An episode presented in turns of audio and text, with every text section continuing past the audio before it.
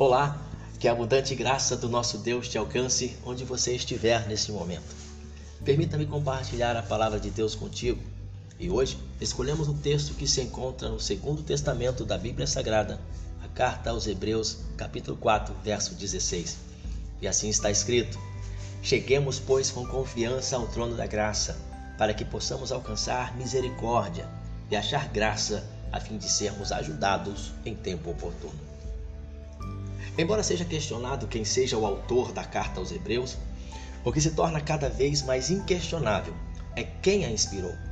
Todas as vezes que lemos a Bíblia Sagrada, temos a certeza que o próprio Deus está falando conosco. E nesse texto em especial, ele nos aponta para um trono, mas não um trono qualquer. Não é um trono de governadores humanos, mas o trono da graça manifesta de Cristo Jesus. Perceba que este acesso ao trono se tornou possível chegar a ele por causa da pessoa de Jesus Cristo. Foi ele que, com sua morte expiatória, rompeu o véu que separava os homens de Deus. Desde então, a graça chegou até a nós, alcançou povos, tribos, nações, alcançou o mundo. Esse Jesus maravilhoso não se reservou somente aos judeus, ele se revelou a mim, ele se revela a você. Que abundante graça nós temos alcançado. Logo, esse Jesus maravilhoso está disponibilizando para nós salvação, cura e milagres. E diante desse tema, eu quero te encorajar porque hoje é o tempo oportuno que Deus fará mais um milagre em sua vida. Basta ter fé, confiança, creia no Senhor Jesus Cristo e receba o seu milagre. Faça como fez aquela mulher que depositou toda a sua fé e diz: se eu somente tocar em suas vestes, serei curada. Ela tinha obstáculos, mas também tinha fé. Ela não tinha mais recursos financeiros, mas ela tinha fé. Ela não tinha mais forças físicas, mas ela tinha fé.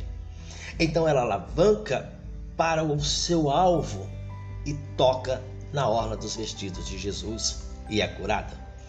Faça como Jairo, que foi até Cristo, se achegou ao trono da graça e a sua filha reviveu.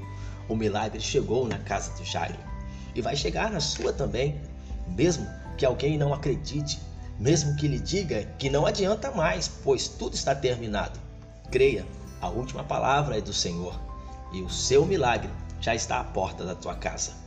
Faça como aquela mulher Ciro Fenícia que clama, que grita por socorro e Jesus libertou a sua filha.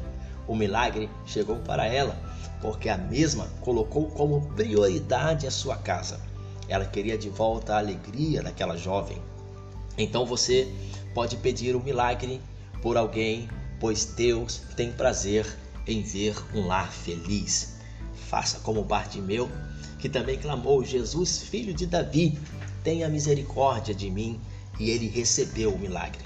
Por mais que tentem te calar, eu te encorajo nesse momento. Insista pois o seu milagre vai chegar.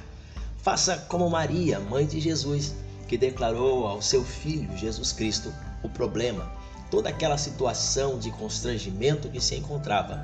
E após este relato, ela sabia que aquele que fizer tudo o que ele mandar será recompensado com milagre. Deus vai te surpreender com milagre hoje. Jesus está pronto a realizar um milagre na sua vida. Basta que chegue com confiança ao trono da graça para que alcancemos o milagre em tempo oportuno. Permita-me orar por você, permita-me orar com você neste momento.